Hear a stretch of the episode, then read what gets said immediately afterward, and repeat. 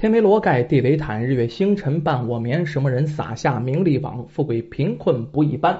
也有骑马与坐轿，也有推车把担担。骑马坐轿修来的福，推车担担命该然。骏马驮着痴呆汉，美妇人常伴着夫眠。八旬老翁门前站，三岁顽童染黄泉。不是老天不睁眼，这上个到头报应循环啊！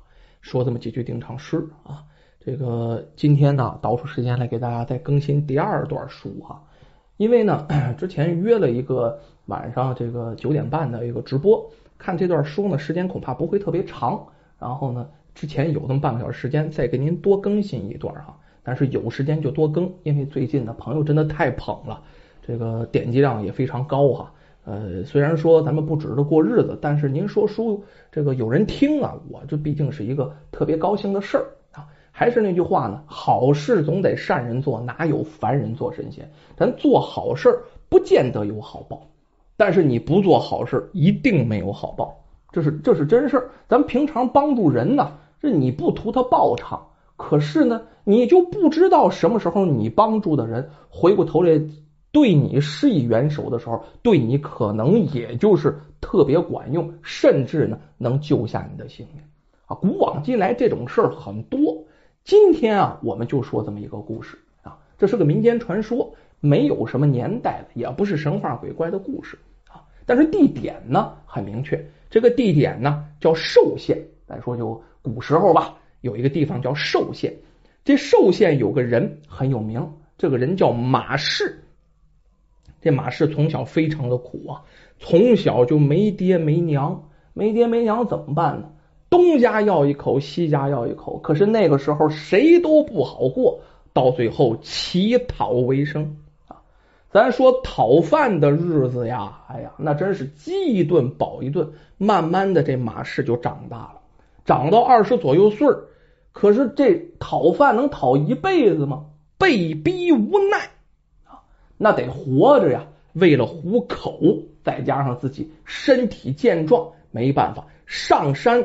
做了一名盗匪，开始是个小喽啰，但是凭着他自己勇猛，另外是真有股狠劲儿。这个人呢，打仗特别的狠，下手从来不留情啊。很快的一点一点的把自己名号就闯出去了，还成为当地最大一个柳子，就最大一伙土匪的头。马氏的名号就出去了。谁听到马氏这个名儿不管是同道中人吧，还是官府，还是老百姓啊，孩子都不敢哭啊！我这这名头太大。咱说马氏虽然狠，但是分对什么人，也算个义道。为什么呢？他从来不欺凌穷困之人。要是劫道一看着穷困之人，我不劫你，实在你不得过了，我还施以援手。抢谁呢？专抢那些财主，尤其啊那些为富不仁的。你遇上退了职的官员了，哎，他去查一查清官，然后我放你走。你要是个贪官，你看着人头留下，财产拿走。为富不仁的那些人呢，最哆嗦了。为什么？看着马氏，如果你做坏事做太多了，马氏这个公道大王有可能就要了性命。他专劫这样的人啊，而且马氏还有一个铁不变的原则，他手下的部队都这样啊，咱不能说部队了，这些匪徒吧都这样。然后从不欺凌弱女子，按马氏的标准，你大男人女人是该保护的，你不能够欺负弱小的女子，那都不够两撇儿。咱说啊，这个马氏不能在自己家附近做这样的事儿，对不对？所以说呢，远离他乡，甚至呢，很少有人知道他爹娘在哪儿。可是呢，他也经常偷着摸的回乡看他爹娘。有这么一日，马氏带着手下回乡看望爹娘啊，就路过很多村子，其中一个村子的时候，在村口就传来了叫喊声，那声音呢都不是人声了，嗷嗷山叫，就喊救命啊！救命啊！救命啊！马氏听到这个动静，加快脚步了，就进了村子。哎，走到近处，看明白了，一伙强盗正在抢东西。要说这不叫事儿，这是同行嘛，同行有同行的规矩。别人盯上的东西，那我不去抢，要不然他不抢乱跳了吗？这不成贼打贼了吗？马氏瞅了一眼啊，这同行就同行吧，转身就要走，是这么个事儿。刚要走，哎，定住了。为什么呢？屋中传来了女子的呼喊声。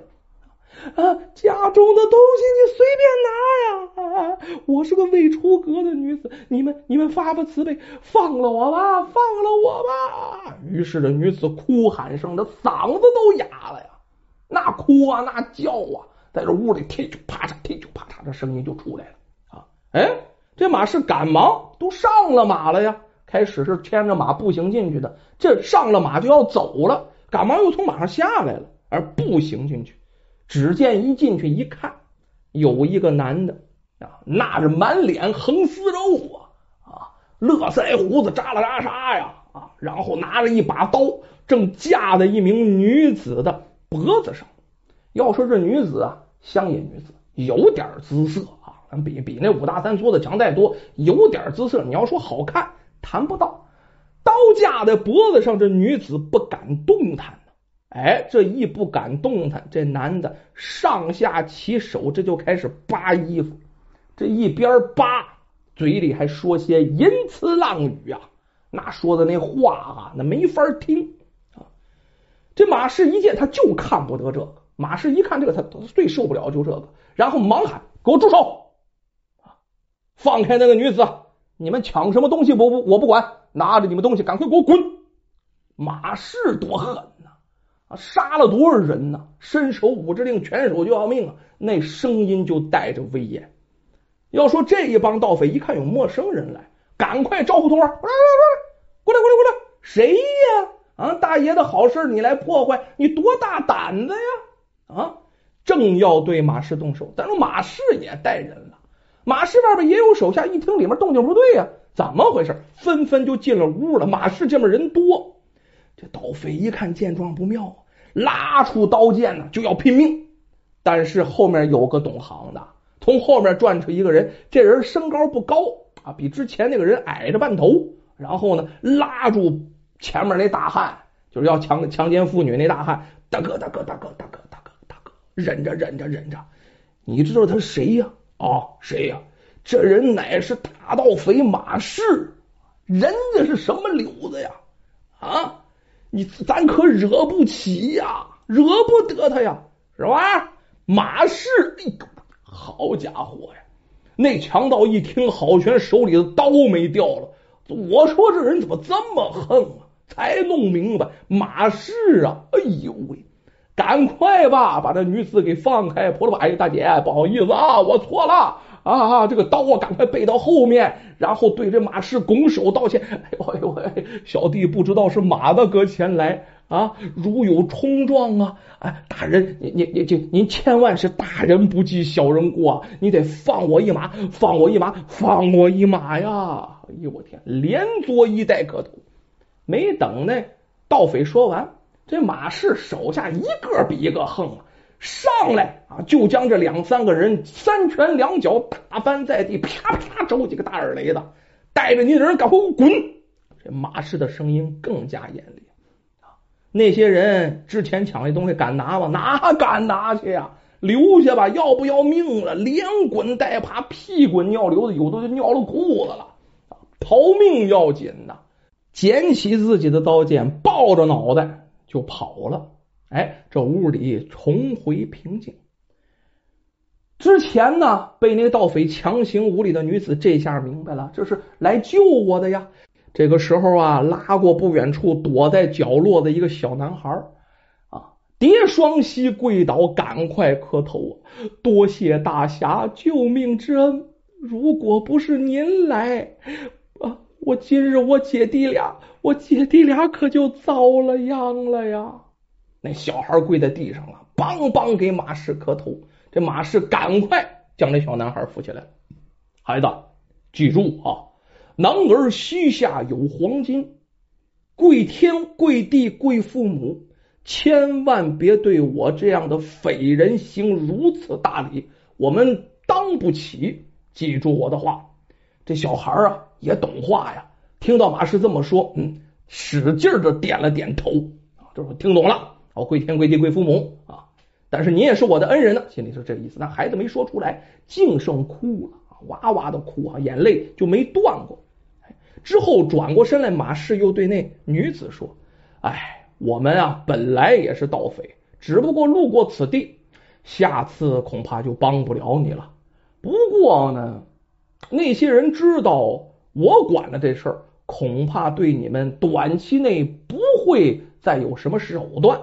可是呢，别的柳子就不知道了。你姐弟俩之后要格外小心。”这姐弟俩忙点头称是。本来要给马氏拿点东西，马氏一看这家里啊也没怎么太富裕，是不是？转身就走了。走的时候还留了一锭银钱，大约有五六两的样子吧。然后转身走了。这事儿啊发生之后，过去多少年？二十多年。二十多年当中，这马氏就没换行，一直啊在这盗匪的行列当中撑着老大。他那柳子也是越来越大，越来越大，人也是越来越多。发展到最大的时候，这马氏这个山头啊，得有个上千名土匪，就他管着上千名土匪啊。当地的朝廷也是非常的头疼。要说这个地方匪患成灾呀，然后呢，这几十年啊都是这样。朝廷那个时候内忧外患，然后管不过来，可是。这几十年过去了，外患没有了，朝纲稳定了，然后钱儿也挺足了，朝廷就开始下令清剿土匪了。于是各地的县衙呀也不敢怠慢，各地的什么千户啊、总兵啊，反正是带兵的这些人吧，然后呢就开始调查，哪有大土匪呀，哪有小土匪呀，都在哪，都叫什么名啊？调查个一溜够。基本上的这个方式啊，就是先清剿小的啊。小的我先劝你，让你散，你不散我就剿你，然后慢慢慢慢的再去这个惩治那些大的，再剿灭那些大的啊。要说啊，剿来剿去，最后这大帮头这个就剩马氏了。县令啊，知道这马氏这些年可是没少抢东西啊，亲自带人是进山剿匪。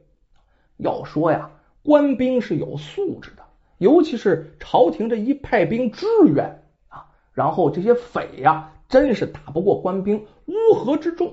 最后马氏所在的山头就被官兵给包围了，马氏就剩自己了，队伍被别人打花了了啊！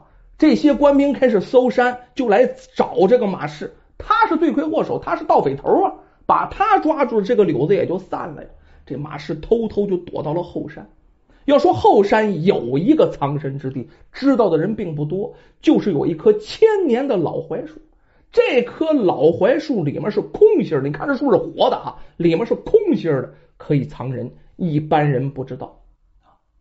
咱就说啊，在这搜索马氏行踪的人当中，有一个年轻的小伙子，就带着众人，他是领兵官呢，带着众人就进了山。那穿着也是带着盔甲，带着腰刀，也是非常豪横啊！哎，前面有领路的人，这个领路的人曾经是马氏的一个贴身手下，也就是现在是官府的线人啊。这官府许他好处了，许他个小官然后就把马氏给出卖了啊。这小伙子带着人就来到了这棵老槐树前，咱说嘛，谢底怕老乡，里面有线人，这不好跑。直接就领来了，没走弯路，其他人都打散了，就等着抓马氏了。这小伙子领兵带队就来到了这个老槐树前，实际上已经把这马氏给包围起来了。马氏已经成为瓮中之鳖。可是就在这个时候，这小伙子突然对旁边的士卒下了道命令啊：“你们到后面搜去啊，这里我一人足矣。山太大了，别让那些漏网的盗匪跑喽。”话音挺硬，那当官的旁边那些士兵啊，那官这么说，我管你那个去，轰一下都散了，散的到处都是。当士兵走远的时候，这个小伙子慢慢的靠近老槐树，轻声问：“里面可是恩人马氏？”恩人马氏听了个闷针呐，心里特别疑惑，哪跟哪儿的恩人呢？没敢说话，那意思我不在这啊，我看不见，看不见，看不见，我隐身，没敢说话，没敢答言。外面的小伙子接着说：“恩人呐，多年前救下我与姐姐免于一场劫难，我姐姐免于被人侮辱。您还记得那个事儿吗？马氏回想片刻，哎呦，毕竟是二十多年前的事这下想起来了，在里面呢不由自主的嗯了一声，嗯，就这一声，外边人听见了啊，我就是恩人救下那个小男孩啊，您让我跪天跪地跪父母，不跪匪徒的这段话，我先记忆犹新呢。说到这儿，这小伙子。撩起战裙，单膝跪地，从怀里隐秘之处拿出件衣服。